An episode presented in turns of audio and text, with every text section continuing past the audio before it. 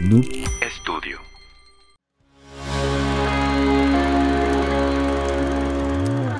Amigos, ¿qué tal? Bienvenidos a otro episodio más de Trollywood Podcast, el podcast donde la crítica formal de la película nos vale madre. Parte de Noob Studio. Mi nombre es Edgar Pato y a un lado de mí ahora se encuentra el señor Fidel Esquivel. Ya apenas trabajando, güey. Ya vamos Ya empezando. te estás, ya estás vez. empezando mal, güey. Sí, y vine haciendo ejercicios, güey, con mi hocico. Hasta yo creo que a lo mejor si Devani me vio, me alcanzó a ver. Estaba viendo como que está haciendo este pendejo otra vez. no, todo bien, todo bien. ¿Todo bien? Este, pues México ganó, güey. México ganó. Ya estamos en octavos, güey. Ya estamos en el 2023 también porque Es que está diferido el programa. está diferido. Estamos grabando para que se den cuenta en el día que México fue eliminado este, del Mundial Sí, sí, sí. Cuestiones que ya sabemos cuáles son y no vamos a mencionar ahorita porque este es un podcast de cine. Así es, así Sí, es. Sí. O igual lo hablamos un poquito más adelante, ¿no? A ver sí, vamos, vamos, ver vamos a pasa, hablarlo ver con nuestro invitado. a ver Sí, ¿Qué sí, opinión sí. trae, no? Tenemos un invitazo de Así lujo. es. El día de hoy nos acompaña un gran apasionado de la escritura, creador de contenido, host y productor de varias joyas de podcast que se han hecho aquí en Monterrey. Un gran admirador de los medios, ingeniero civil y amante del horror cósmico. Será nuestro amante, amante bandido, bandido. Con ustedes, el bandido diamante. ¿Cómo estás, güey? Entro con hacer stand-up con la amante bandido. eh. ¿Neta, ¿Sí? güey? Te lo prometo, sí, güey, siempre jala, Ah, güey. huevo, güey. De. Ah, pero también estando pero. Ah, bueno, Estando pero también. Me abro el show nomás, pero. ¿Cómo estás, carnalazo? Todo bien chingón, güey. Muchas gracias por la invitación, güey. Verás, gustazo de estar aquí. Gracias a ti por acompañarnos. Ya, ya andábamos como que rodeando aquí de, Sí, de cerca sí. todo, ¿verdad, güey? Ya por fin te tenemos aquí. 100%, pues nos tocó conocernos hace casi un año más o menos. Hace casi Yo un me año. acuerdo muy bien ahí de la plática que dieron aquí precisamente en Noob Studio. Ah, Sí, sí, sí. Y, y no nos ha tocado grabar juntos, entonces qué chingón. Qué chingón aquí en, la, en nuestra casita Noob Studio, que pues está haciendo una, un- la buena meca, ¿no? Del de podcast aquí, Noob- Pues. Sin duda alguna, pues es el punto de referencia Así aquí es. En, en Monterrey, Nuevo León, güey. Y vaya que, pues siempre afuera dicen, güey, que aquí somos buenos haciendo podcast. Yo no sé si sí o si no, güey. Dicen. Pero pues eso dicen, güey. Dicen, dicen, no, no sabemos, eh, y pues si quieren atreverse a, a hacer un podcast, véngase aquí en Noob Studio, aquí los atiende muy bien el gran Iván. Así es. Pues materialicen sus sueños, señores. ¿Cómo, cómo has estado, mi querido bandido? ¿Cómo, cómo te ha tratado el día de hoy? Pues un día lluvioso, güey, de mucho manejar, güey, que normalmente no lo hago, güey. Eh, venía escuchando un audiolibro, güey, de Steve Martin, de comedia, güey. Ah, bueno, Normalmente sí, sí. intento, pues siempre estar escuchando cosas que crea que van a, a servir en lo que hago. Sigo, y obviamente muchas pendejadas también, güey. Pero ahorita tocó Steve Martin, Born Standing Up. A huevo, Y pues venía un poco así, escuchando sus vivencias, güey. Con esa vibra me quedé, güey. Son como que tus referencias a ver a qué puedes, a qué caminos agarrar y ver qué comedia nueva puedes adaptar aquí. Sí, normalmente la verdad es que las referencias que agarramos eh, en el Writers Room, principalmente para Adrián Marcelo, estamos muchas personas involucradas ahí. Está Daniel Migraña, que es comediante, está Durden también, gran creador de contenido este, y comediante también. Bueno, escritor de comedia, más que Ah, qué comediante. chido. Y la verdad es que casi las referencias que tenemos son más americanas. No, está chido. Digo, Americanas o inglesas algunas, pero sí, sin duda alguna, siempre viendo qué sirve, ¿no? claro, y creo que, que aquí en Monterrey es muy buen, este, es muy buena base para hacer ese, ese tipo de ejercicios, ¿no? Porque creo que sí estamos muy americanizados en cierto aspecto. Entonces creo que Sí. cierto sector o nicho de aquí en Monterrey puede agarrar esas referencias bien chido. Sí, sobre todo yo creo que de generación X para Ajá. más jóvenes, ¿no? Sí, claro. Creo que aquí también en Monterrey hay una escuela muy fuerte como, pues digámoslo así, de unicornio azul, Ah, claro. que es de corte de comediante más tradicional, no tanto Sí, de claro. stand-up comedy. Y la caja de sonidos y todo lo que además es muy buena escuela de entrenamiento porque Sí. es muy diferente a la del resto del país, en mi percepción. Ahí salió Franco Escamilla, ¿no? Del Sí. Unicornio Azul. Sí, Sí, y entre comediantes. muchos más. Entre Sí, muchos un más. chingo, salió un chingo, sí, Sí. me acuerdo. Aldo Show también, no estoy seguro. Seguramente sí. sí. Sí, todos los, los comediantes que conocimos antes de lo que fue la era de redes sociales, güey, que los conocíamos Sí. por pues, canales de aquí, multimedios, Televisa, muchos tuvieron esa escuela del, del Unicornio Azul. Sí, para mí lo que hacen extraordinariamente bien, güey, los comediantes de esta escuela de formación es que casi no te dejan respirar, o sea, remate, remate, remate, Ah, remate. y eso es muy diferente, güey, al resto de la comedia que a mí me ha tocado ver en el país, o incluso muy diferente a lo de los americanos. Sí, claro, y aquí hasta cantan al final del espectáculo, ¿no?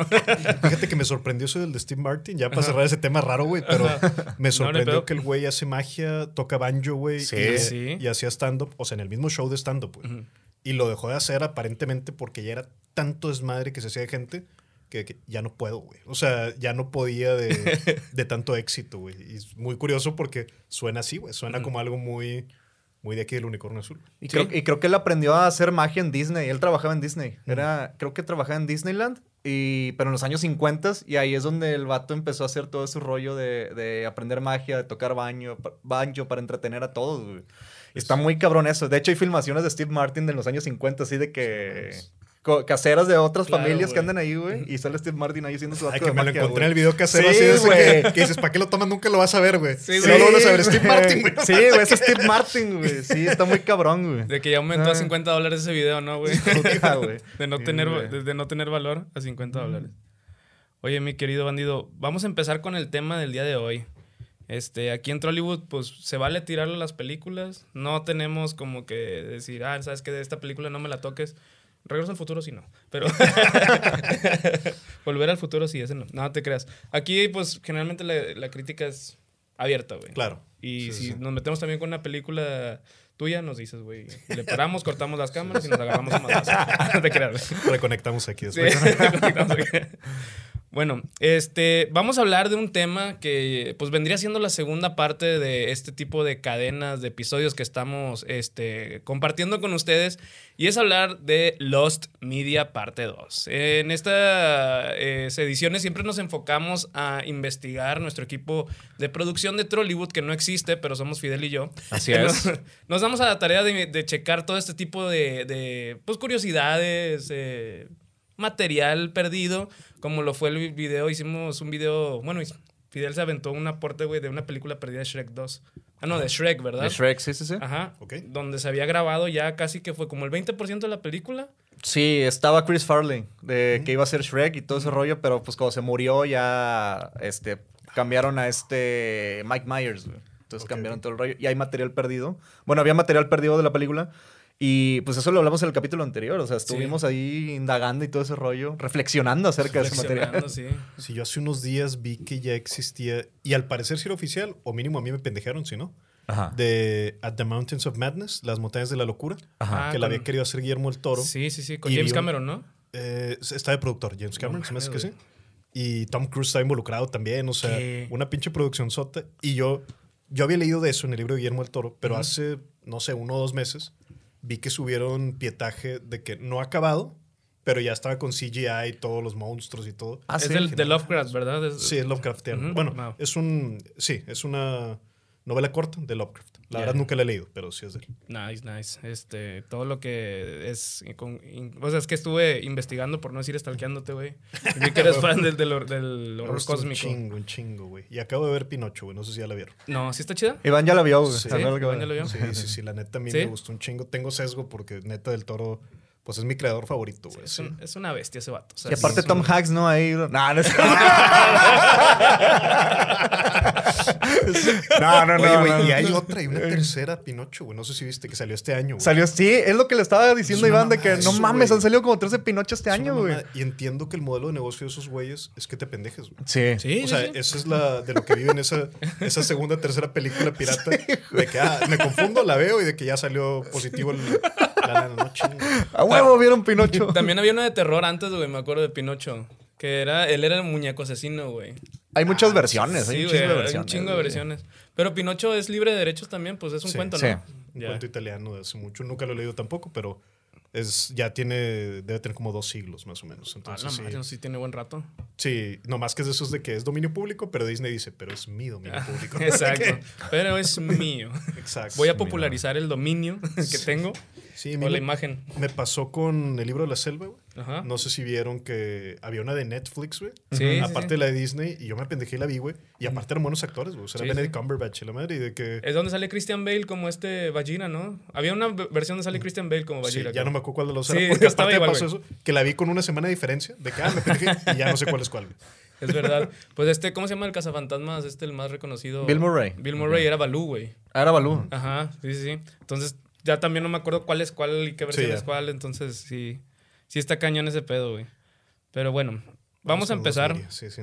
¿Le das o le doy? No, como quieras, ahí. Tú- tú dale, papi, Bueno, ok, ok, ok, va. Eh, pues traje una película que es un clásico de los años noventas A y ver. que... A ver. Ah. Esta película se llama Ace Ventura. Si no la conocen, pues no mamen. Sí, güey. Se Están pasando de verga. Esta obra maestra de 1994 fue la catapulta que mandaría al estrellato a Jim Carrey. Este, que este comediante antes estuvo en la de Dirty Harry 5, haciendo, haciendo ahí un este. Pues lo asesinaban en Dirty Harry, yo me acuerdo, güey. Ah, no ¿Cómo se llama? Ah, sí, Dirty Harry 5 que se llamaba The Deadpool, güey, esta película, güey. O sea, la alberca de la La muerte. alberca de la muerte, Ah, bueno. como el superhéroe. Que vendría siendo como hoyo, o sea, hoyo, ¿no? Lo, así lo decían al Deadpool, ¿no? O sea, al, Ajá. a No pool sé. algo así, creo. Algo así. Ah, una mamada de esas. No sé. la película nos narra las aventuras de un detective de mascotas, el cual tiene la misión de encontrar y rescatar al delfín mascota de los delfines de Miami, llamada Snowflake. Mames, güey. ¿Por qué no han usado esa propiedad intelectual, güey? En 30 años, güey. O sea, yo creo que sí daría, güey. O a lo mejor sí hay, no sé, güey. Alguna secuela, alguna adaptación, quién sabe. Sí, probablemente digo, deberían. Eh. Deberían. Deberían, sí. La película recibió reseñas mixtas por parte de la crítica, algo, aunque algo más que positivas por parte de la audiencia. En Rotten Tomatoes la película tiene una aprobación de 45%. O sea, eh, dicen, ah, Mm. no sé. Yo veía la caricatura, ¿nunca la vieron? Sí, Sí, la caricatura estaba bien chingona. Y más que la película, güey. Yo creo. Sí, era un desmadre, güey. Bueno, la película estaba chido porque el vato, el vato no tenía, o sea, cuando manejábamos un chingo de risa, güey, que el vato llegaba así un desmadre que se volteaba, güey, cuando estacionaba y la madre. Ahí sí no güey. podían abollar el carro, güey, pero en la, en la vida real, pues sí. Sí, verga, güey, estaba bien mamón, güey. De esta película hay varias escenas eliminadas con el, que con el tiempo han sido incluidas en retransmisiones o en televisión, o bien fueron remasterizadas para sus versiones en formato de DVD o servicios de streaming. Sin embargo, hay varias escenas del filme que no han salido completamente a la luz.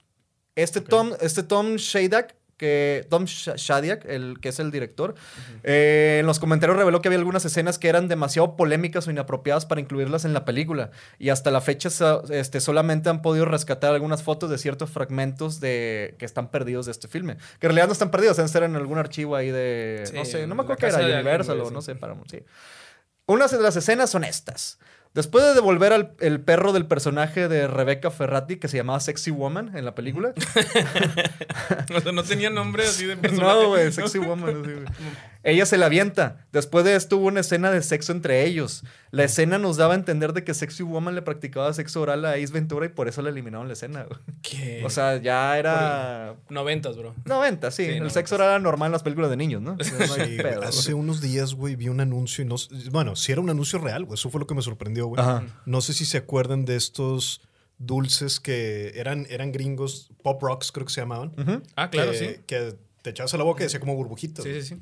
Y, güey, en el anuncio, o sea, y si era de verdad, güey, estoy seguro, Ajá. era de que una chava, una alumna al maestro, de que, maestro, ¿me puede pasar? No sé qué. Y, de- y el maestro, no, va a estar muy difícil, no sé qué. La chava lo- los Pop Rocks se los echa a la boca y te dan a entender que le está dando sexo oral. Y el güey así, pero volado así, que tú dices de que, güey, ¿cómo están pasando? O sea, era un dulce para niños. Era un dulce, sí. Sí, pero pues en los 90 no había reglas, güey.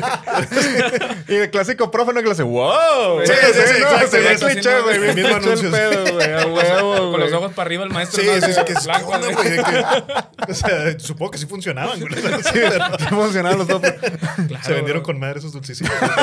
Sí, hubo un aumento de 300%, ¿no? Entre, entre adultos. Pero todo mal, güey, todo mal en sí, esos- todo mal. Y todos sacando 100, ¿no? Los pendejos. Sí, sí, sí, sí. No que se escuchara en el, en el- en el aula, ¿no? Así. ah, ya, se la está chupando, güey. Sí, perdón, perdón por esto que nos convertimos. güey. Eh, era histórico, era histórico. Era sí. es un dato cultural que aquí. Sí, sí, sí. Y teníamos que traerlo a esta mesa. Así es. Existe otra escena en la que Ace Ventura entra al pueblo de, de Ray Finkel, que, es, el- que era el, el jugador de. eh, Pues el culpable que estaba, que era mujer al final, güey. Ajá. Y le pide la dirección a un gasolinero que estaba a punto de suicidarse con una escopeta, güey. O sea, Wow. o sea, pinche dato así de que, güey, se iba a suicidar, güey. Vamos a poner, vamos a quitarlo. Sí, güey. claro. de que bien irrelevante la escena también, ¿no? Sí, no Ah, tiene huevo, hay sentido esa un- escena, no tiene Sí, sentido esa escena, Hay que güey. poner a Kurt Cobain, ¿no? Ahí de fondo. a Hillbilly Cobain, güey. No, sé, güey. Billy Cobain. Mientras ocurre la persecución de Dan Marino, el auto de Ace Ventura se vuelca y como consecuencia del accidente este queda inconsciente. Eh, en su trance tiene una pesadilla con una parvada de palomas los cuales se lo comen vivo, güey. Esta, esta, esta es una de las escenas que todavía tienen fotos, o sea, que rescataron Sí. fotos y se ve a Jim Carrey, güey, con el pinche ojo salido, güey, chingo de sangre, sí, güey, Wow. así de la chingada, güey. O sea, muy violento para esa película, ¿no? Claro, claro. En la escena del muelle se corta un fragmento donde está peleando contra los secuaces de Aaron. Cuando Ace Ventura lo- los decapita con un gancho mientras se pregunta qué le diría a su abogado, güey.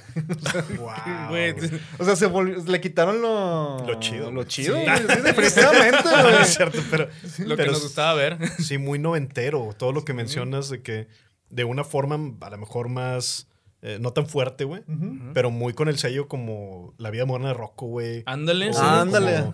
Hasta vaca y pollito, güey. O sea, Cat había- Dog. exacto, así como muy fuerte el, el- el tipo de contenido realmente, güey. Sí, que lo ves que, explícito. que era alguien, un adulto divirtiéndose, güey. Sí. O sea, básicamente, de que ah, no pasa nada, los papás no lo van a ver, güey. Sí, o sea, y, y de, y de hecho lo lograron el cometido, güey, porque Sí. ching- chingo de papás no vieron todo el desmadre Claro, que se armó en los 90. Oye, güey, así de que la gente o la producción censurando esas escenas y nosotros jugando Mortal Kombat, güey. Sí, sí, haciendo sí, sí, fatalities. ¿Cómo le arranco la cabeza? Sí, Me güey. sale de que... Y de hecho, y de hecho era la, la ironía, güey, de las familias de los 90 de que no te dejaban ver los Simpsons, pero podés jugar Mortal Kombat, güey. Sí, claro, claro. Ay, todo era del diablo, güey. Todo era el diablo, sí. Todo era del diablo.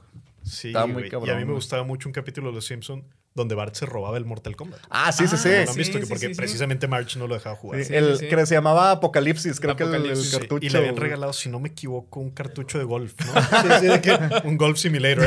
Pero de que yo estuve chingada. Que al final decía, güey, de que quiere seguir jugando y luego no. no me acordaba, güey. Sí, sí, sí. De Arnold Palmer, creo, era, no me acuerdo de qué era miedo, Sí, sí, sí, sí, estaba güey.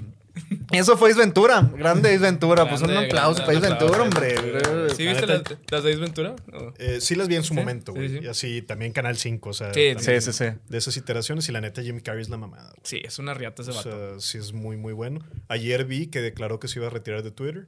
Y sí, ¿Neta? yo no lo seguía, güey, la verdad. O sea, no era un tuitero muy activo este güey, al parecer. Pero sí es como, ay, cabrón, de que Sí. sí se siente así un poquito los pasos en Twitter en este momento que estamos grabando. A mí también me salió ese y dije, no mames, ¿a poco Jim Carrey tenía Twitter, güey? Ah, yo también pasó eso. Ajá. Vi que tenía millones de seguidores y que no tuiteaba seguido. Sí. Yo, yo lo que he visto de él es que siempre como que le preguntan, cuando hay un, un hito así de que, por ejemplo, la cachetada de Will Smith contra Chris Rock, le preguntaron a él, ¿y qué sentiste con la cachetada? Como que siempre le van y con él y el vato, no, me sentí asqueado. Dicen, ya no somos como que el club cool de antes, güey. Sí, siempre tiene una buena declaración. Sí, sí, sí. La neta. O cuando le preguntan en una alfombra roja, no sé qué era, de qué, ¿cómo estás? Y la madre, pues no sé, no sé qué estoy haciendo aquí, la verdad, esto no tiene sentido, nada de esto, nada, la vida no tiene sentido. y la Sí, es- conductora está así de... Ah, que, que ponía cosas de los Illuminati, no el vato, güey. O sea, que Ah, ese luego fue en, este, no me acuerdo si fue con Jimmy Fallon o Jimmy Kimmel. Que el vato está así que, ya, ya, digan la verdad. Y no sé qué, con, haciendo cuadros, güey. El vato así. Sí, no. Increíble, güey. Increíble, güey, sí. Ese vato es una, es una chingonada, güey. Así es. Esta película iba a ser considerada la primera secuela en la historia, la cual no habría valido la pena porque es nada más y nada menos que la secuela de El nacimiento de una nación llamada La caída de una nación. Les voy a dar un contexto. Esta película de El nacimiento de una nación es una película de propaganda sobre este pues lo que fue la, la- el inicio del Ku Klux Klan. Bueno, eh, eh, se hizo esta película para, pro- para anunciar que tenían el orgullo de, de, pues, haber perdido la guerra civil estos supremacistas blancos y por ende crearon estas pendejadas para no dejar votar a, pues, a los que ellos considera- consideraban minorías en esas épocas. Después del lanzamiento de la controvertida película de 1915 de D.W. Griffith, El nacimiento de una nación, se hicieron varios intentos para capitalizar y responder a su éxito, güey. Porque todavía fue un éxito esa mamada, güey. O sea, pues obviamente en Alabama, Georgia y todos en esos estados, pues sí. En Phoenix era un hitazo esa película, güey. y, y nada que ver, decía, aquí en el norte güey, de México, ¿no? De algo así, güey. Ah, qué mamada, güey. Qué mamada. 1915, aparte muy temprano en la historia del cine. Exacto, güey, sí, sí, sí. Uno de estos provino de Thomas Dixon Jr., autor de The Clansman, la novela en la que se basó la película, original. Estrenada en 1916, la película de Dixon se tituló The Fall of a Nation, o como mencioné ahorita, La caída de una nación, y fue una adaptación de, su- de la novela de su mismo nombre. La película, que a menudo se pensaba que era la primera secuela de la historia, ahora se considera una película perdida. No, o sea, existió la película Y se perdió el. y se perdió la el- chingada. Ok, ok. Sí, digo, y gracias a Dios se perdió esa mierda. Porque en la primera lo que te manejan es que pues la gente de color era mala y andaba violando gente o andaba matándolas y pues por eso ahora los KKK eran los pinches los héroes y tenían que salvar a la nación de, de, pues, la gente de color. Entonces, había, obviamente, había actores, güey, pintados de, de negro. Wow. Sí, güey, Sí, sí.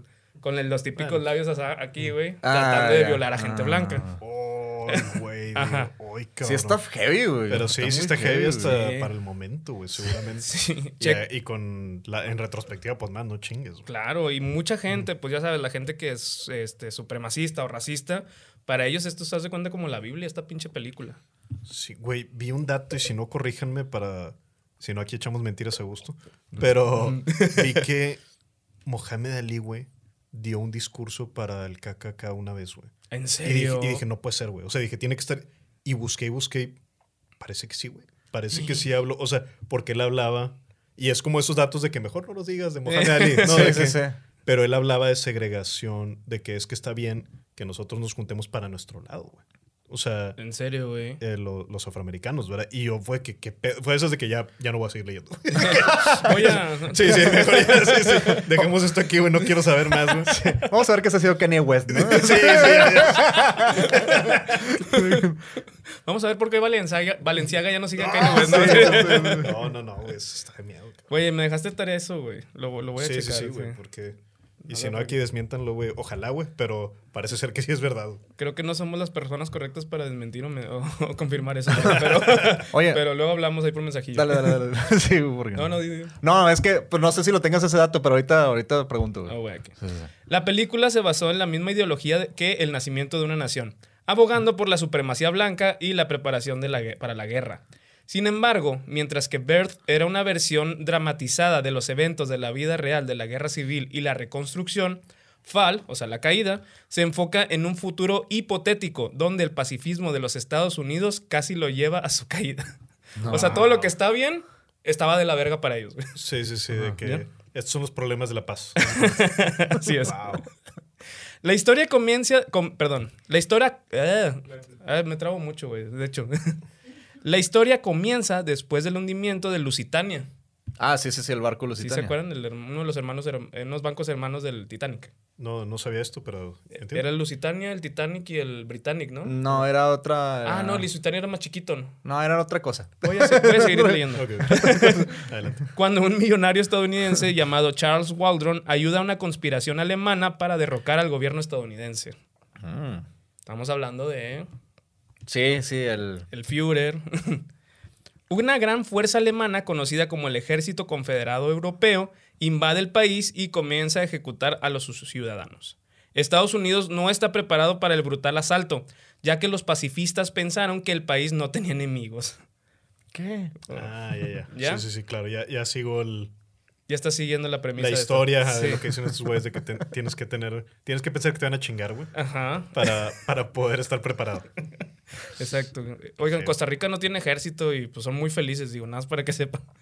Esto Oh, permite... perdieron 7-0, güey. No ah, bueno, en el fútbol es algo- Sí.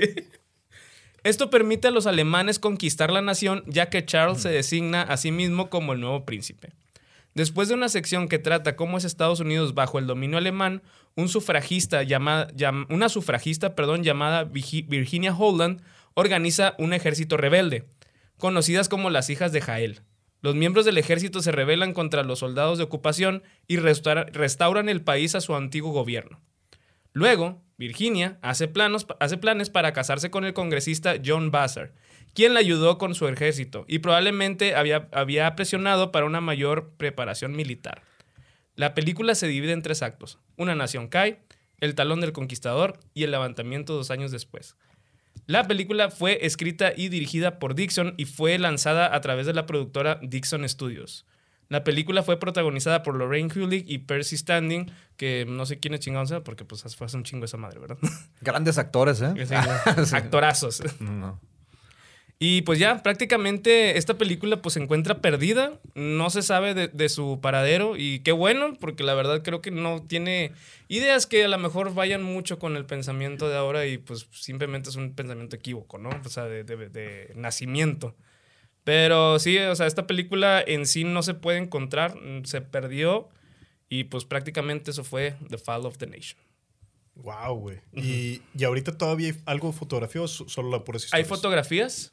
De hecho, sí hay material nada más gráfico de ciertas escenas, pero en sí no hay, este, no hay, el- no está la cinematografía o el material de rollo, etcétera, en sí. Ok, Pero se logró nada más encontrar eso.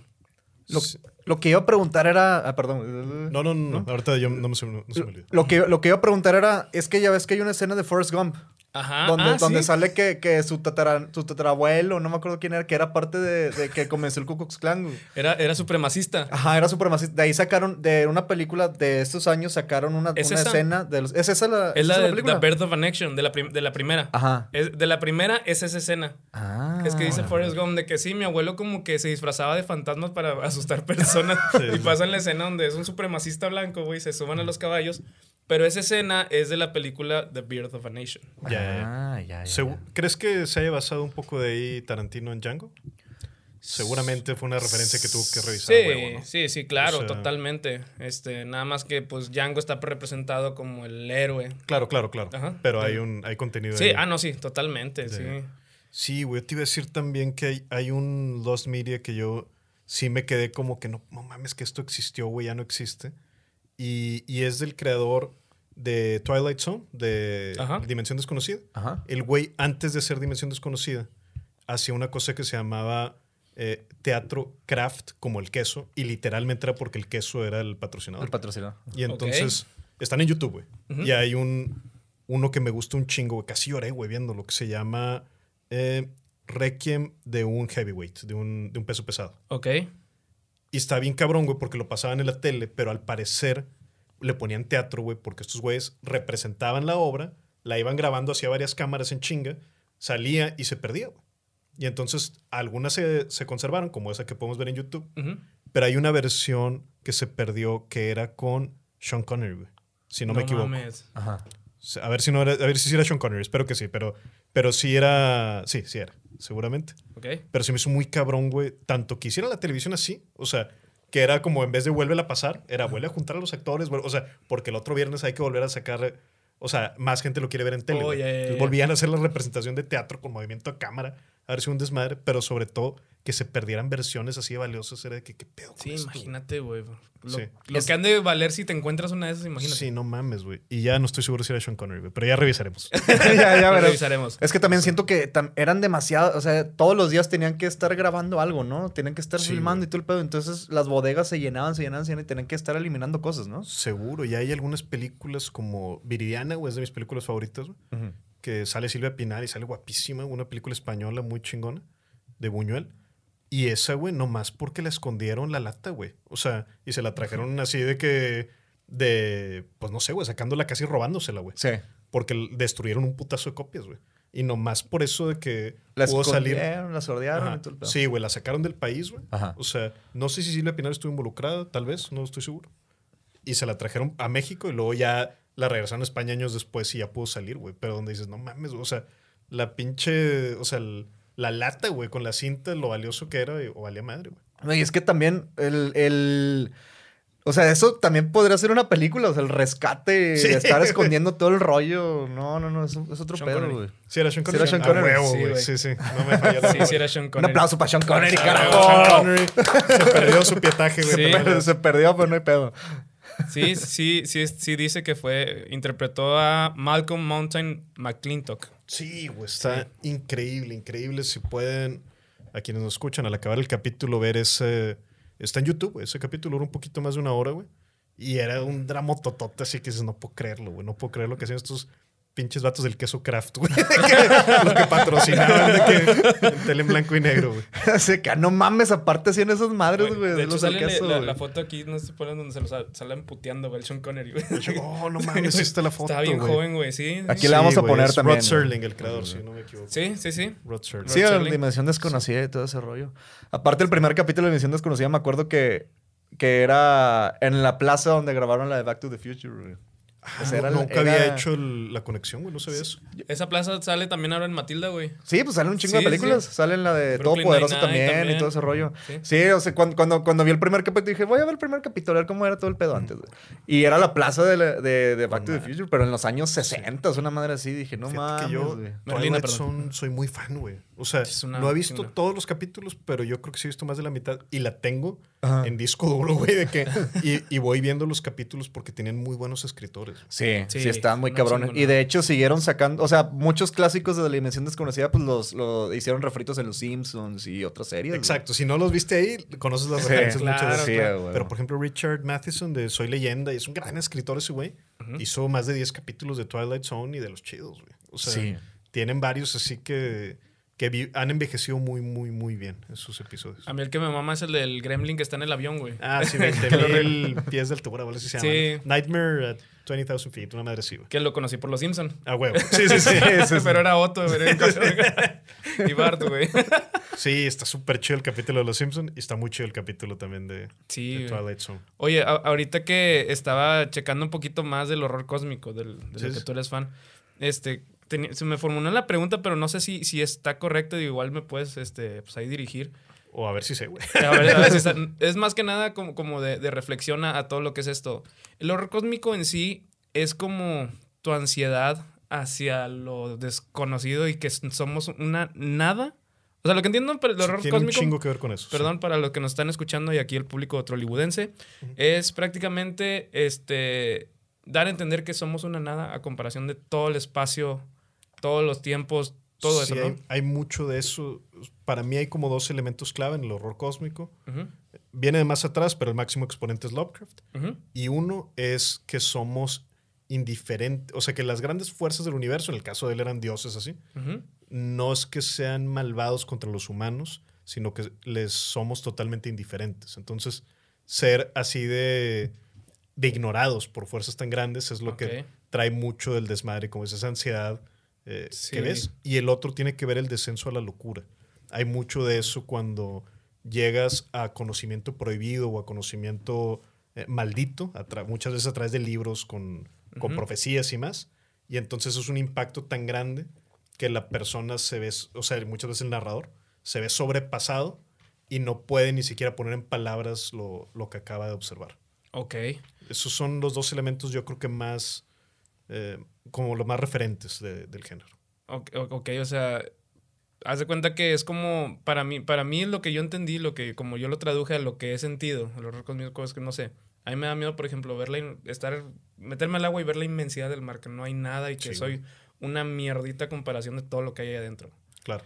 Y eh, por ende, este, civilizaciones antiguas, no, no fueron civilizaciones, pero por ejemplo los dinosaurios, que tuvieron su época dominando desde millones de años, ya fueron. Eso nos va a venir a pasar a nosotros como humanos, supongo. Va a venir Sí, otra sí. cosa después. Entonces, como que ese tipo de, de ansiedad a ver todo eso o, o repasar todo ese tipo de cosas es lo que me hace entender a mí que es el horror cósmico. Tiene que ver, supongo, Ujú. tiene que ver con la, el sabernos insignificantes, ¿no? Ujú. Creo Sí, que sí. Sí. conecta por ahí. Y claro, hay muchos exponentes y, y muchos grandes autores del género. Claro, este Lovecraft, y si lo han, si lo han escuchado, también tiene, creó uno de los monstruos como que más eni- enigmáticos que no se ha representado yo creo que al 100 en las películas y yo creo que sí debería haber una adapta- adaptación de esta y es el gran dios Cthulhu, este que está dormido en las profundidades del océano, ¿verdad? Esperando a ser despertado. Sí, sale hasta en la Biblia satánica, güey. ¿Sí? De Anton LaVey le De pone Anton. ahí unos, este, una especie de cánticos plegarias, güey. Ah, sí. Y que pues es una, es una especie de parodia, a mi, a mi entender al menos, ¿no? Ajá. Porque pues está invocando al- a, a alguien que es de un cuento, ¿verdad? Que tú. Claro, güey. Pero sí, sí tiene mucho impacto y creo que, como dices, no ha habido, y a lo mejor es que no, no juega bien en ese medio, güey, de cine. Puede ser. Las historias de Lovecraft, porque esfuerzo sí ha habido, pero yo creo que no conocemos ninguna que haya partido al, al mainstream, digamos. O sea, Ajá. Probablemente ninguna película que haya generado más de 200 millones de dólares eh, de una historia Lovecraftiana. No sé, no, o, me- al mínimo al menos no puedo pensar en una ahorita. Vi una con esta Kirsten Stewart, la, la de Crepúsculo. Ajá. Que según esto se encuentra Cthulhu, un- no me acuerdo el nombre de la No película. Al final, ahorita si quieres terminando el podcast te, te enseño la En el refri de un 7-Eleven, ¿no? Digo, en Hellboy 2 también el, el- sale un monstruo así como Lovecraftiano al Ujú. final, de- desde las nubes con tentáculos, todo. Pues Guillermo del Toro al final es súper, súper, súper fan de, de Claro. Lovecraft. sí. Pero en realidad, eh, así como, ah, adapt- ¿sabes cuál? Ya sé cuál. Herbert West Reanimator. Es una película de los Ujú. ochentas, de entre horror y risa, güey. Ok. Y esa es de Lovecraft. Claro, la historia de Lovecraft no, no tenía el humor Ajá. que sí tiene la película y que la película está bien chingona, güey. Ellos le dieron el toque humorístico. Sí. Ujú. Y está muy chida la película, güey. Herbert Ahorita West. Reanimator. Probablemente es la única que me viene a la mente de Lovecraft. eh, Y Ok. que entiendo, eso pues hablando por él, ¿verdad? Pero entiendo que a Lovecraft le cagaba esa historia, güey.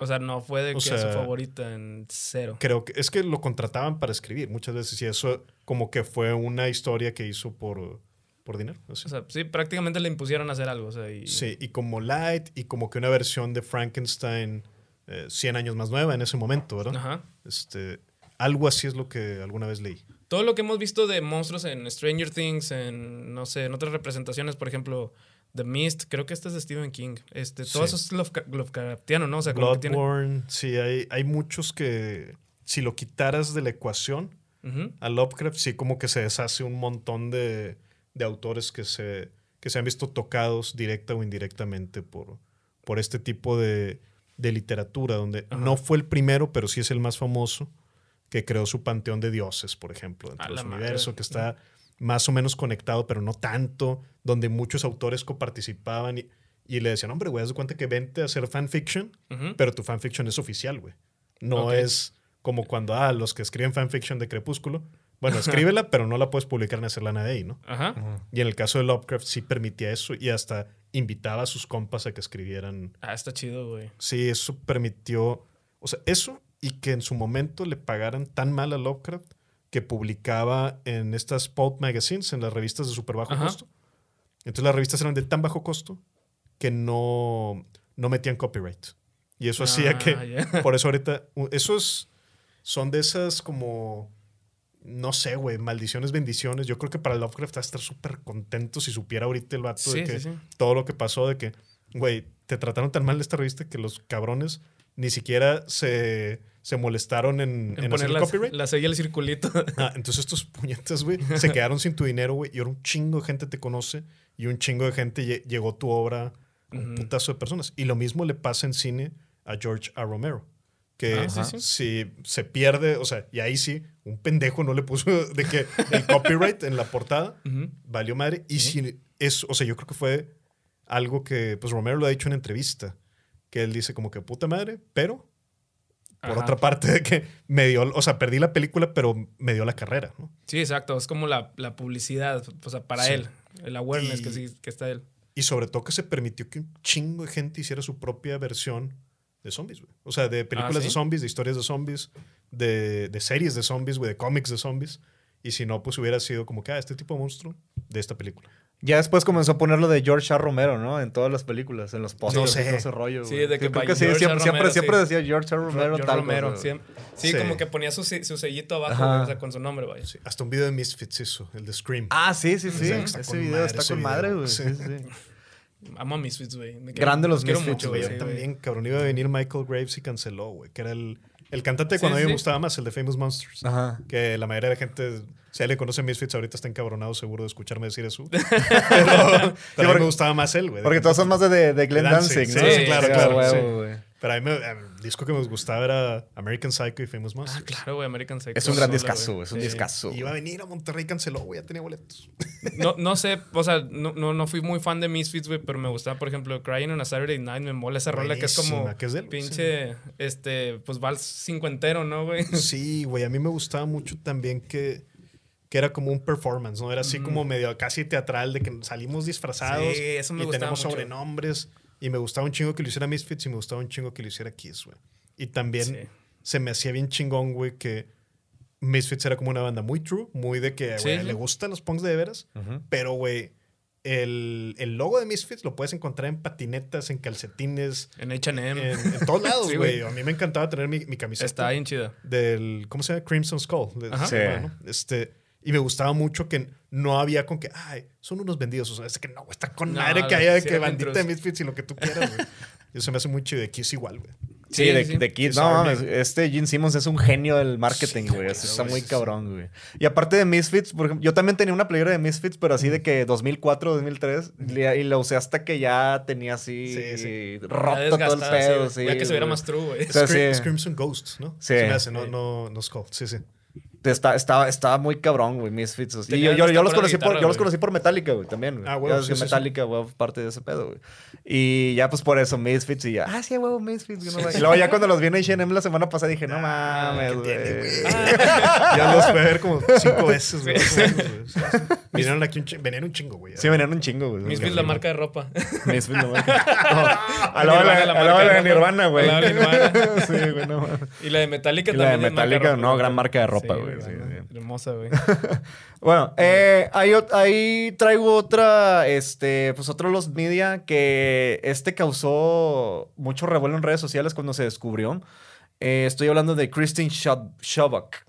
Esta es una, es una reportera, bueno, una reportera de televisión, y les voy a contar la historia. Lo voy a resumir la historia. ¿Vale? La televisión también nos llega a contar historias que nos dejan shock, como el caso de esta reportera. Shabok trabajó para el canal 40 de eh, WXLT-TV, actualmente WWSB, conduciendo el noticiero nocturno y posteriormente como presentadora del- de un programa matutino llamado Songcast Digest. El 15 de julio del 75, Shabok declaró que necesitaba leer las noticias antes de que Son- Songcast Digest entrara al aire, confundiendo a sus compañeros, sin saber lo que estaba por ocurrir.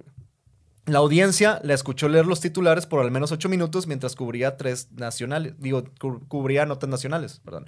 Al llegar a la cuarta, el carrete que mostraba la noticia se atascó, dejando a Shobok eh, que mirase la cámara y dijo lo siguiente.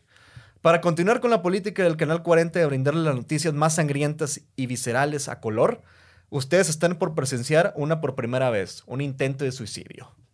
Shobok sacó un revólver que había escondido de su bolso, güey. lo apuntó debajo de su oreja. Estoy viendo así. Resquebriendo, ¿no? Lo apuntó debajo de su oreja y jaló el gatillo, güey, cayendo de forma violenta por debajo del escritorio. El escritor técnico cambió la escena estrepitosamente a negro.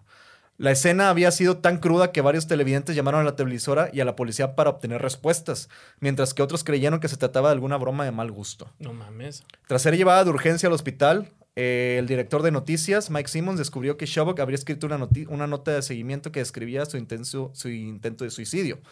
Además de una nota en la que se despedía de sus compañeros de trabajo, seres amados, y pues expresaba que deseaba a todo el mundo atestiguase su muerte, güey. O sea, quería que todo el mundo la viera, güey. Ay, A güey. la madre. Tras el suceso, la familia de Shabak pidió al Canal 40 evitar que el metraje fuese liberado al público. La cinta original del video, así como una copia, fueron confiscadas por la policía como evidencia y posteriormente entregados a su familia. Ellos han declarado que las cintas todas lo destruyeron. Existía el rumor de que una tercera copia estaba almacenada en los archivos de, de la Comisión Federal de Comunicaciones. De electricidad. De electricidad, ¿no? De luz y fuerza, pero valió verga y ya destruyeron todo, güey. Aunque la misma organización lo ha negado. Algunos testimonios de personas ajenas a las televisoras o al suceso han afirmado haber visto el metraje en videos de, de entrenamiento del FBI. O sea, el F- o sea, esos güeyes agarran así de que, miren, miren este video, para que vean. Vamos a confiscarlo, pero los pondremos en videos de entrenamiento que vamos a mandar a diferentes sedes Sí, en la, República. Y así, bueno, ya terminó la clase. ¿Quieren el video? ¡Sí! Estos no. Sitios de internet poco conocidos o documentales del género Mondo también estuvieron, decían que estaba ese video en internet, sí. ¿no? ¿Género Sin em- Mondo? Mondo, sí. Sin embargo, no hay nada de que sostenga esas afirmaciones. Pero eh, eso que dice esa palabra es un género de, de videos que trata de eso. Sí, es un género que, que es co- como parecido al snuff, Ajá, que es de muertes, de que videos así grabados. Y este también te dan pues a entender de que estos son, digamos, de metrajes encontrados o, o de que graban de home videos y todo ese rollo de ejecuciones y cosas así. La es el género. Oh, qué horrible, güey. Sí. Y hace unos días platicaba con un amigo de eso que qué bueno que en internet ha desaparecido. No sé si desapareció la moda Ajá. o si los filtros de contenido son mejores y ya. Pero yo me acuerdo hace Sí. 15 años que sin buscarlo te encontrabas videos bien gore, güey. Sí, sí, o sí, sea, sí. que un vato sacándose un ojo, güey, a a él Ah, mismo. sí, güey. o amputándose. O sea, y decías, güey, ¿qué pedo con eso, güey? Sí. O sea, y qué bueno que de repente dejó de suceder, güey. Pero Sí. no, no sé si es que la gente ya no lo hace porque pasó de moda. O sea, ya no consigues ese impacto. O si es que nomás los filtros de contenido funcionan mejor, güey. Yo, yo estoy, yo voy más por la última, güey. ¿Sí? por- que- que- o sea, digo, mi, mi teoría. Sí, sí, sí. Porque también sí, sí me acuerdo eso que hubo una época que de repente nada más, a, a veces en YouTube incluso, güey, estabas Ah, lo buscando y salían así de que, ¿Qué ah, pedo, ¿qué pedo? Sí. Ajá. Sí, luego había mucha duda de que esto es real o no, pero luego decías, güey, no había efectos de CGI como para que fuera fake, güey. Sí. O con tanta, que se viera con, así, güey, con ese tipo de Sí, sí, producción, sí. algo casero, güey. A lo mejor eran efe- efectos prácticos, güey. No, se no, aprovechaban del No, vuelo de la estaba, cámara. estaba- estaban muy cabrones, estaban Sí. muy cabrones, güey. Ni Two es que Girls. One Cup, güey. A ver, me explican, por favor. No vayan a Dairy Queen. el, sí, este, está, está muy cabrón. Yo creo que sí es el algoritmo el que te está controlando a, a ya no ver ese tipo de cosas, ¿no? Sí. Sí, sí, sí, probablemente, probablemente. Está muy Y para bien, güey. Qué bueno que... Sí. Sí, porque luego ya, o sea, ya, como por ejemplo, de que en el Ares querías bajar un video de Limp Bizkit, de Ah, Rolling o no, algo no, así, no, güey. flashback de guerra, güey. Sí. Sí, sí. Y de repente te salía así un video güey, de que gente cayendo de las torres gemelas o cosas así. Dices, no mames, Wow, güey. eso- ya, eso güey, no- ya hablamos Sí, de güey. supremacía blanca. güey, todo- o sea, este va a ser- el lowest episode va a ser este, güey. Sí, güey, van a Sí, sí, desaparecer, sí, güey. sí. de que- El video prohibido. El video ponemos prohibido. para suscriptores, ¿no? güey? El video prohibido ya. Sí, güey. El 31 de enero del 2017 fue subido a YouTube un video titulado Freaky Five, Lost Footage del canal Nation Squid. En el minuto 8.46 es mostrado lo que parece ser un metraje del suicidio tal y como ocurrió. El supuesto fragmento fue resubido por varios usuarios haciendo pasar como- haciéndolo pasar como real. güey. O sea, ya estaba como que dando ese, el tercer metraje como que según estaba dando. Oye, güey, discúlpame. ¿En qué año fue eso? ¿Sí lo dijiste ahorita?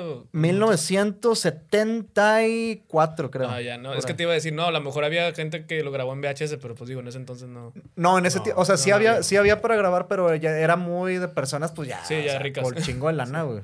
No, ya no ¿Quién sabe había. cómo sería, güey, en ese momento? Sí. Sí, no, no tengo idea. Eh, no fue hasta 13, del 13 de febrero del 17 cuando Gordon, Gordon Galbraith, director de noticias del programa Newswatch durante la época de Shabak, confirmó que ese video era falso. O sea, lo, lo interpretaron como... Yo, yo me acuerdo que, que ese video lo, lo o sea, salía en YouTube, güey. Ujú. Y se veía como estaba según este dando la noticia y todo el pedo y se ve como se da el tiro, güey. Madres. Pero sí se veía como que medio fake ahí el pedo, güey. O sea, decías, "Nah, este rollo como que está... Para ser de, de- de televisión de, de noticias está como que muy mal grabado o algo así, güey. Estaba muy... En abril de 2017 un, usu- un usuario llamado a Atalist filtró el audio completo con las palabras finales de Shabak y el sonido del disparo. Aunque el video fue rápidamente privatizado en YouTube, fue resubido en otros sitios. Eh, Privatizado por el PRI, ¿no? Privatizado por el PRI. privatizado. Perdón, güey. Perdón, es que ese, ese, este el pinche autocorrector, güey, está bien Sí. mamón, güey, sí. Nos está dando usted. cosas de la 4T, no sé, güey. está dando a entender cosas, ¿no? Sí. Traes otros datos. Sí, traigo otros datos. Existe una película que narra el infierno que vivió esta Christie y de su suicidio que se llama Christie, de 2016, que la pueden encontrar en Apple TV o en Claro Video. Ah, se hicieron sí, películas. sí, ¿eh? hicieron una película. O sea, este caso se volvió Güey, muy se popular en igual su de tiempo. feo eso, güey, de que imagínate para la familia. Ah, sí. Vamos a hacer uno, o sea, nomás por cómo terminó su, su carrera, porque Sí, evidentemente sí, sí. no creo que haya mucho peso en, en, en lo demás. O sin ese final, nunca lo hubieran hecho, ¿no? De hecho, de hecho esa película, esa película te muestra cómo, eh, lo- o sea, días o meses antes de de- del suicidio, que ella estaba pasando por un momento así de depresivo, estaba súper deprimida de que no, creo que no, no estaba, no, no podía conseguir novio o algo así y la morra se deprimía bien cabrón y hasta que ya acertó y pues y ya se hizo todo el pedo. Es que también la, la vida de, de conductor de la tele también es como que estar todo el día en chinga, ¿verdad? Y- Y supongo que en esa época ha de haber sido aún más presión. sí, ¿verdad? Sí. Supongo. Sí, sí. Sí, aparte Estados Unidos está. ah, es muy. No sé. Es muy cliché el pedo, güey. No sé. No tengo idea. Y también eh, la- em, a veces yo creo que en ese tiempo el mundo de la tele, pues, a- como era protagonista, la mejor mujer, güey, la han de haber tratado de una manera que no era correcta. Y pues por ende muchos bloques que le ponían, güey. Igual y sí. Igual Yo y sí digo, está- digo, pues, como eran los 70 de era un pinche mierdero en todos lados, güey.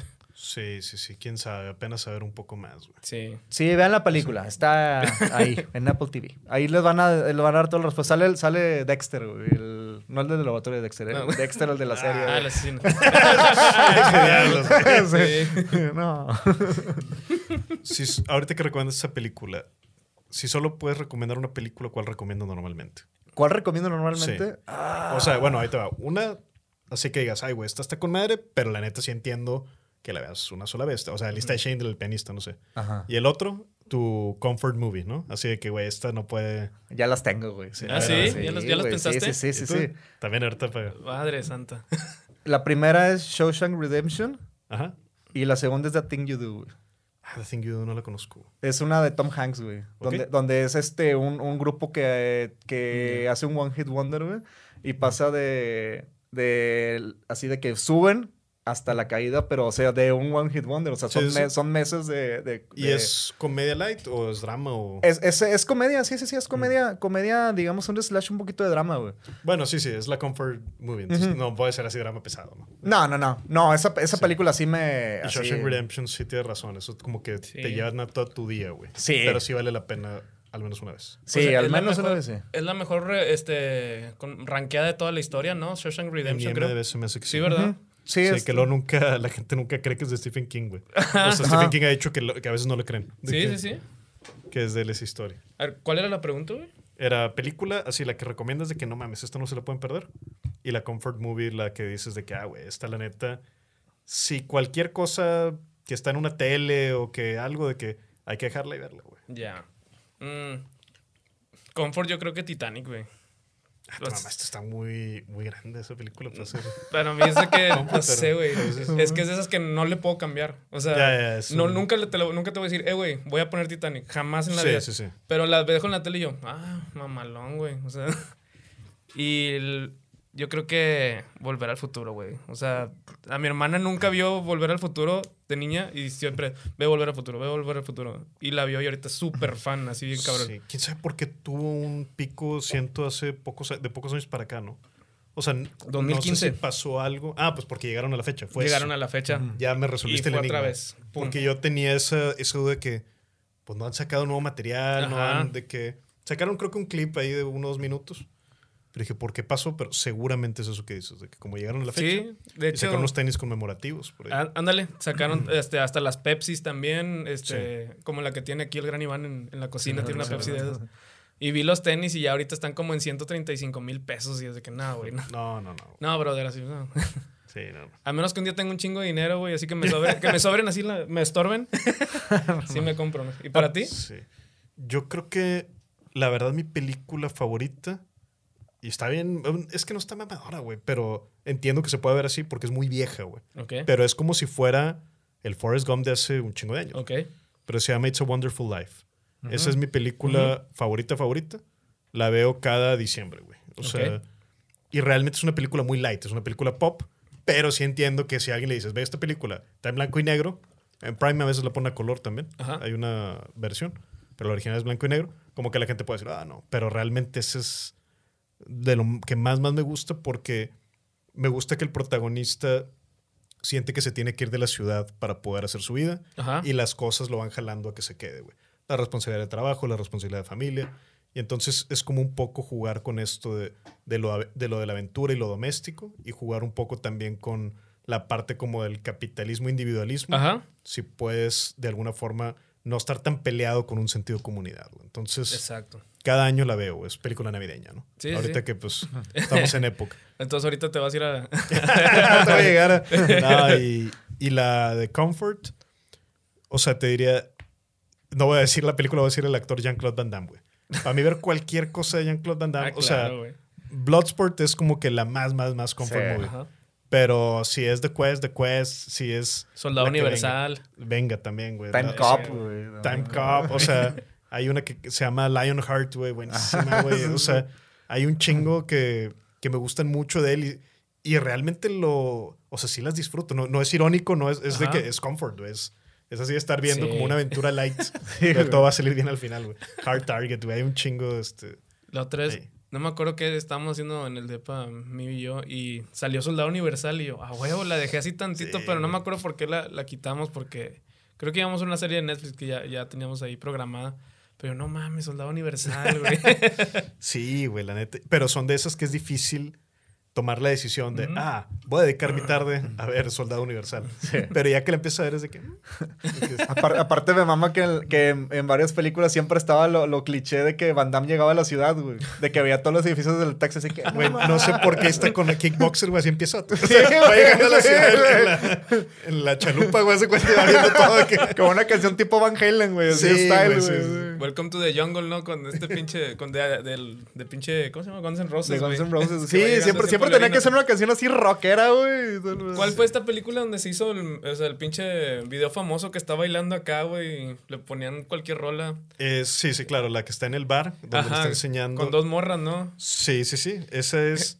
Quiero decir Bloodsport, güey. Se me hace Era que es Bloodsport. Creo que sí era esa. Sí. Ajá. Pero así de la nada el vato nada está en su pedo, llega y obviamente se la hacen de pedo, güey, nada más porque Sí, sí. estaba bailando. Sí, sí, sí, es que estaba borracho, güey. Estaba, estaba borracho, y era- borracho. y era incorrecto. Pero sí. Y era Aparte, incorrecto. si no me equivoco, o sea, si es que ese sí es Bloodsport, no me acuerdo, pero la historia de Bloodsport, aparte se supone que es real, güey. O sea, Ah, ¿sí? es la biografía de Frank Dukes, güey. Lo cual, obviamente, es pura mamada. Sí, O sea, claro, Pero güey. él lo publicó como una autobiografía. Ujú. Y lo, chéquense, esto hay que hacerlo película porque esto a mí me pasó, güey. Es, es tu, tu- tu compa, el, ¿cómo se llama? El, el que inventa peda- cosas en la peda, ¿no? Así, Sí, sí, se huevo, cuenta, cabrón. Y, y sí, era un torneo de artes marciales subterráneos eh, con fuego, o sea, no chingues, güey. Me, me imagino aparte- vato- me imagino llegando a 20th Century Fox. Vean lo que me acaba de pasar, güey. Sí, pinche güey. bien hecho, güey. Aparte me mama porque normalmente siempre el malo en las películas normalmente es mucho más fuerte que el bueno. Sí. Sí, Entonces el sí. bueno tiene que buscar en su corazón la fuerza para poder igualar, etcétera. y este güey, o sea, el malo tiene que hacer trampa y dejar ciego a este güey para poder tener una chance, pero no lo iba a lograr, güey. El vato iba, iba a recordar su entrenamiento japonés, güey, con los ojos cerrados y, y recuperar la pelea. O sea, no, no, güey. Para mí es glorioso. ¿Ese güey. era donde, donde entraban abajo el agua o no? Eh, En la- la de es- Bruce en Paul. esa no me acuerdo. No me acuerdo. Es que confundo mucho The Quest y, y porque aparte Frank Dux demandó a Jean-Claude Van Damme Ajá. porque dijo, es que The Quest te mamaste, nomás lo viste en Bloodsport, dude". O sea, de que es mi misma historia y no me diste Sí, lana, sí, güey. sí, sí. Lo cual es verdad, Sí, básicamente. mismo. Sí, es que está bien mamón porque el vato está así de que... Bajo el agua, güey. No mames, esto no te va a hacer mamado ni nada, Sí, güey. sí, va- no. aparte va a durar 30 segundos Sí, haciendo eso. güey. A mí me mamaba cuando lo dejan ciego y, y putea al vato, pero el vato así que. ¡Ah! Sí. todo así Ah, que- sí, sí, sí. En No. cámara lenta. No, y en Bloodsport también, güey, pues me acuerdo, es en esa, güey. Donde Está bien va a entrar verga. al torneo y le dicen, ah, vengo representando a Japón y de que tú no, tú no eres japonés, güey. Y de que pruébalo, güey. Y el vato de que va a romper los bloques, güey. Y ya le va a pegar y le dice, no, solo el bloque de abajo, güey. El vato de que le pega diferente, güey. Y, y solo truena el bloque de abajo y no los de arriba. O sea, está- es glorioso, es glorioso, es comfort movie, güey. Güey, sí, sí, sí, sí, es comfort movie, güey, sí. Totalmente, güey. Queremos mucho a Jean-Claude Van Damme. Sí, Le mandamos ojalá siga saludos. haciendo películas. Al chile sí, güey. Pero ya que no sean indestructibles, güey, porque ahí sí fue de que. Güey, pero Sí, lo. Fíjate que a mí me gustó la de Sí, Expendables gustó. 2, Sí. donde él sale como Jean Villano. Ajá. Y fue porque el vato, güey. Bien, bien conocido con Ana, perdón. güey. Pero fue porque el güey no quiso salir en la 1. No quiso salir en la 1. O sea, haz de cuenta O sea, él que. se negó, güey. Ajá, lo quisieron reclutar. El vato acaba de sacar una película que está muy chida, que se llama JCVD. Ah, sí, que es una que ya está casi nada de hacer su película de culto esa película. Güey, es un Ah, ¿sí? sí, está, muy cabrona, chida, está güey. muy cabrona, güey. El problema es que, y está en francés y la madre, bueno, en flamenco, este, pero el vato le fue también en esa, güey, que dijo, ya soy un actor serio, y el vato tomó la peor decisión de su vida y no quiso ser de los Expendables. güey. Y ya, para la 2 se arrepintió Ajá. Y dijo, 2008. oye, güey, este, sí, dame chance, güey. Sí, Fue un hitazo la primera. sí, fue una mamada. Sí, sí, Este, entonces lo pusieron como malo, güey. Pero, y en la 2, pues, spoiler, pero pues se muere, güey. Es el Sí. malo, güey. Sí, sí. Este, Digo, Sí, sí. Y era Jean Villan, güey. Pero el vato propuso y no se lo aceptaron de que, güey, revívanme en la 3 como Claude Villan, el hermano gemelo bueno de este güey. Era, la mam- era una súper buena idea, güey. O sea, Sí, güey. double impact ahí de que, de que, güey, no sé por qué no lo hizo Stallone. güey. Ojalá y lo haga. Aparte sí, tendría que hacerlo, güey. O sea, Sí, es güey. una idea así de que- es una idea ochentera, güey. Exacto, huevo, exacto. güey. Que, güey, I mean, o sea, no, no, no- nadie Sí, nos vamos a quejar de que, no, esto no, no tiene continuidad. De que, a mí, a mí la que me mama son, pues obviamente los diálogos de esa película, güey, y que sale este pinche Chuck Norris, güey. no, hombre, aparte sale bien dia- sí, güey. Pero ese diálogo me embola y es lo que tú único que me acuerdo de todas esas películas siguen de que escuché que te, que te picó una cobra rey y luego, sí, este, después de que después de dos días agonizante de dolor la cobra murió. Sí, güey, está con madre que, que como que abraza lo que es esa película, güey. Sí, güey, sí. Y fíjate que ya no vi las siguientes, güey. Pero la 2 me gusta un chingo precisamente por eso. O sea, y cuando van con Chuck Norris, o sea, no sé cuántas personas mata, pero 100 yo creo, güey. O sea, sí, Sí, pues el vato era inmortal, güey. o sea. güey, está En la, en la chido. 2 es donde, donde sale Bruce Willis, Schwarzenegger y Stallone, ¿verdad? Están Sí, juntos güey, los que güey. Que se odian, güey. I'll be back. No, you've been back too many times. I'll be back. Y el otro de que, no chingues, güey. Sí, güey. O sea, le meten un chingo Sí, de güey. frases así, está bien mamón, güey. Eso es lo chido de esa que me película. volaba a mí las frases noventeras así de acción me maman, Sí, güey. güey, Me maman. Otra, otra comando, güey, también, güey. Comando, güey. nunca la he visto. Nunca la has visto la he comando, güey. Es una mamada, güey. ¿Nunca viste los pedazos traducidos así al español, güey, de, de comando, güey? No creo, güey. Seguramente Bestia, a lo mejor pedacitos en Canal 5. Sí, ¿no? Sí, sí. La típica es como. Para mí el efecto Robocop, güey. Que es de que. Sí. güey, has visto Robocop y de que, güey, no exactamente, pero sí sé de lo que me estás hablando, güey. O sea, consumí tanto de cine permanencia voluntaria. Claro, güey. Que, que por pedacitos como que siento que sí la vi, güey.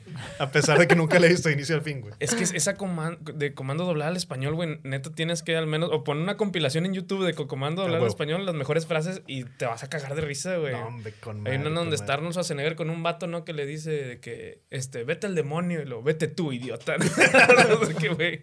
Y sí, yo creo que eso es bien difícil de explicar, güey, para, para los generación Z, que muchas veces a nosotros, millennials, nos gusta ver las películas en español, Ajá, este, sí. aunque esté mal traducido. Sí, sí, sí. O cuando, no sé, güey, yo hace como seis meses me puse a ver Los Simpsons desde el inicio.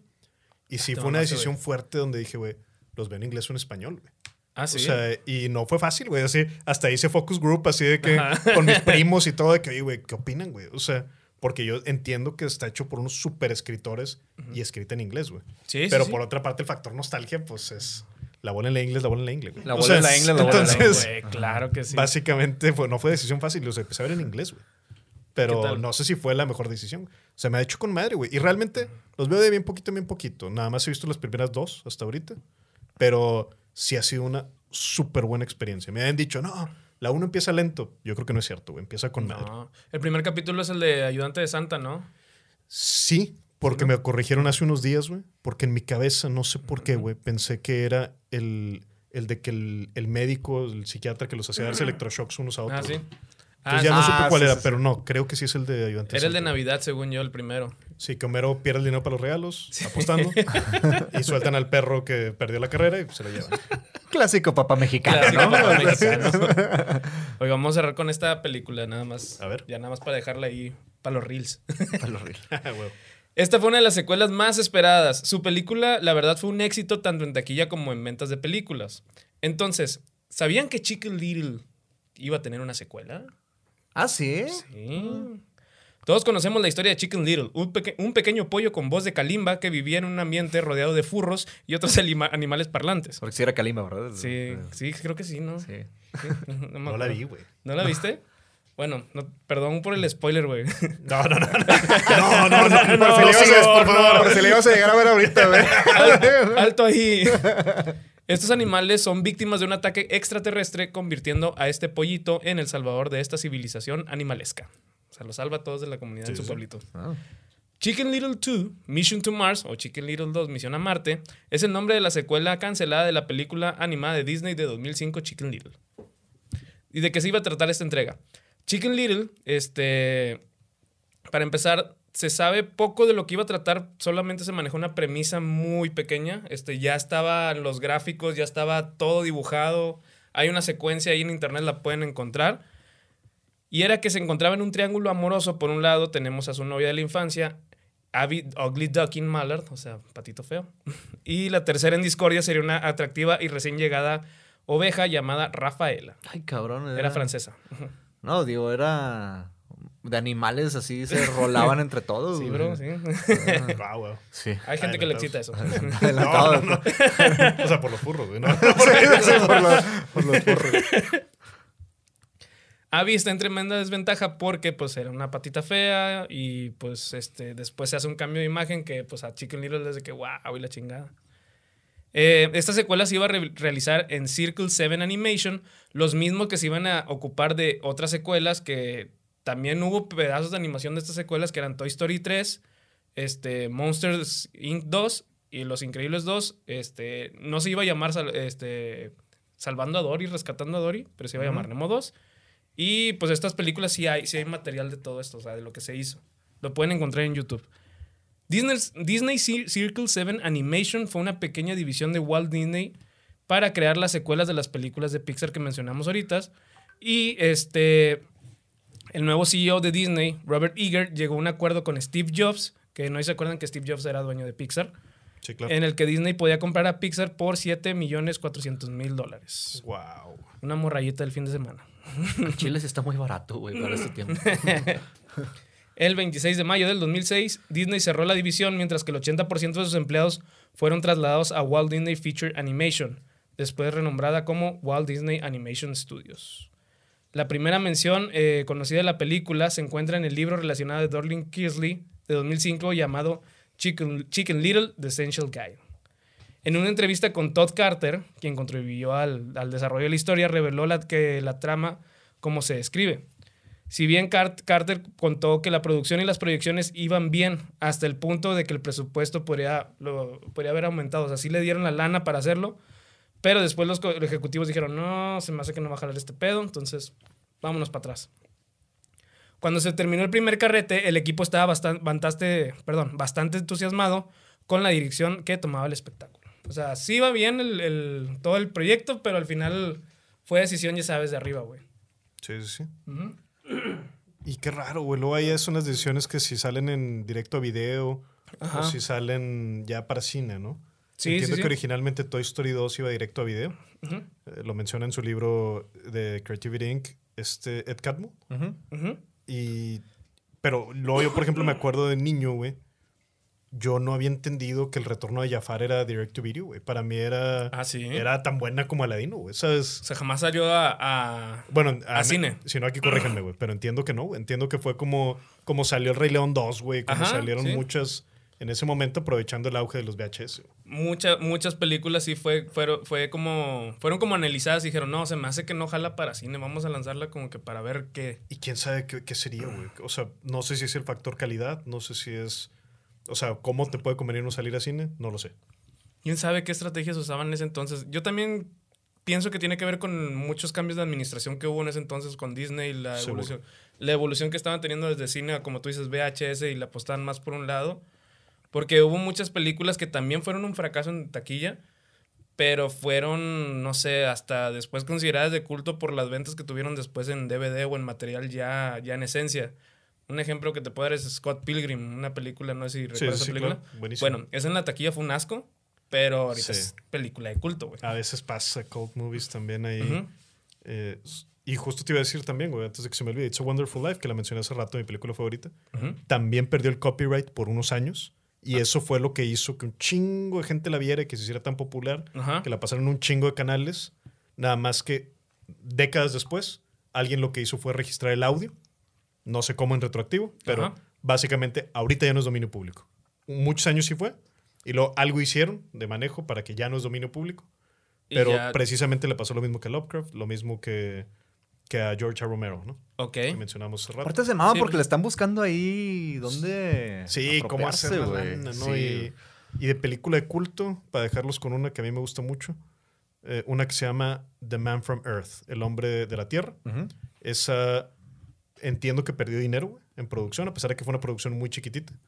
Pero luego se hizo una super película de culto, así de que yo creo que los que la hemos visto, güey, que es un chingo de gente, Ujú. pero la mayoría piratas, güey. La mayoría porque no había otra forma de verla, güey. No Ajá. tenían distribución, no tenían nada. Y ellos presumen mucho que es la única película de ciencia ficción sin, es- sin efectos especiales. Ay, güey. A mí me gusta un chingo esa película, la recomiendo mucho. Ya nos dejaste tarea, güey. No sé si se puede ver de forma legal, pero si no, pues pirata. ahí, ahí se las ingenian. Sí, sí, sí. Toma eso, Serafín, la película. Ya para cerrar, aquí estaba leyendo que este, los ejecutivos no sintieron que la película original tenía un mercado lo suficientemente amplio para apoyar las secuelas, lo cual era, nega- era todo lo contrario. Pero dice que nunca lo van a saber con, con certeza. O sea, realmente sí sentía que la película, al menos este Todd Carter, este, dijo, sí estaba progresando bien, pero pues habría tenido un éxito yo creo que esta sec- secuela, porque sí me acuerdo, hasta hay gente que le apoyan, apodan Chicken Little, entonces creo que sirve Así esta es. madre. Sí, sí, sí, candidatos presidenciales. Así es. Candidatos presidenciales. Exactamente. Sin insulting non acceptable. Como decía el vato. Me enoja muchísimo que ya se va terminando el programa, chingado. Pues muchas gracias, bandido. Muchas No, gracias por la ustedes, invitación. Gra- no, gracias a ustedes, cabrón. Qué bueno que, que me invitaron, que hubo chance de estar por aquí, güey. Y Sí, gracias. de verdad lo disfruté mucho. Sí, este. Aquí pues, tienes tu casa. Sí, Ay, ay, Esto sí no fuimos nosotros. Sí, sí, sí. Sí, no, pues este, pues Lo, lo siento mucho por ti porque te rebajaste a venir al programa. No. no, no es cierto. De verdad, muchísimas gracias, bro. Y este, nos da mucho gusto que, que hayas estado por aquí. Sí. Siento que faltó todavía más plática. No, hombre, güey, pues dejamos segunda vuelta entonces. en Sí, con todo Cuando gusto. quieras, cuando Sí. quieras. Muchísimas gracias por la invitación. Y yo de veras aquí también me siento jugando en casa, güey. Cada que vengo tiene nuevos juguetes aquí de la producción. güey. ¿verdad? Cada vez está más chingón, güey. me da mucho gusto, güey. Mucho gusto que Sí. este espacio crezca así. Y también me da un chingo de gusto ya poder ahora sí sentarnos a platicar. Nos tardamos un año, güey. Sí, Pero que no nos año. tardemos otro, güey. No, Otro, no, platicar No, este, con todo gusto aquí, este, pues Trollywood también es tu casa. Es tu casa, es tu casa. aquí. Pero casi como noob. Exacto, güey. Lovecraftiana, güey. Y de películas del KKK. sí. No, no, no. íbamos bien, íbamos bien. No, ya, bro, ya, ya estamos No, cancelados. ya, ya, ya. Este, tus redes sociales para que Sí, siga la banda. Estoy en, en Twitter como Bandido Diamante, en Instagram como El Bandido Diamante, porque me ganan el username. Y básicamente eso, los que me puedan y quieran escuchar cada lunes en conversaciones, el podcast que tengo, junto con mi compadre Adrián Marcelo, pues ahí, ahí estoy cada lunes con nuevo episodio. Perfecto. Chingón, Muchísimas sí, sí. gracias. O en el estadio de Tigres, ¿verdad? El Estadio de Tigres a veces. a veces, ahora que ya se fue el piojo. Ah, no, no, no. Y síganos en nuestras redes sociales también, arroba Podcast, ahí donde quieran. Ah, Ahí va a Sí, estar. donde sí. no nos quieran encontrar, ahí vamos a estar. Este, y muchas gracias a la gente que nos ha apoyado durante todo este tiempo en el proyecto. Ya, este, pues ya vamos para más episodios. Una disculpa, pues ahí los vamos a molestar más. Sí, ahí vamos a estar molestándolos. Sí. Pero bueno, pues vámonos. Aquí se vámonos. una taza. Felicidades a México por pasar octavos. Nos vamos, bye. Bye.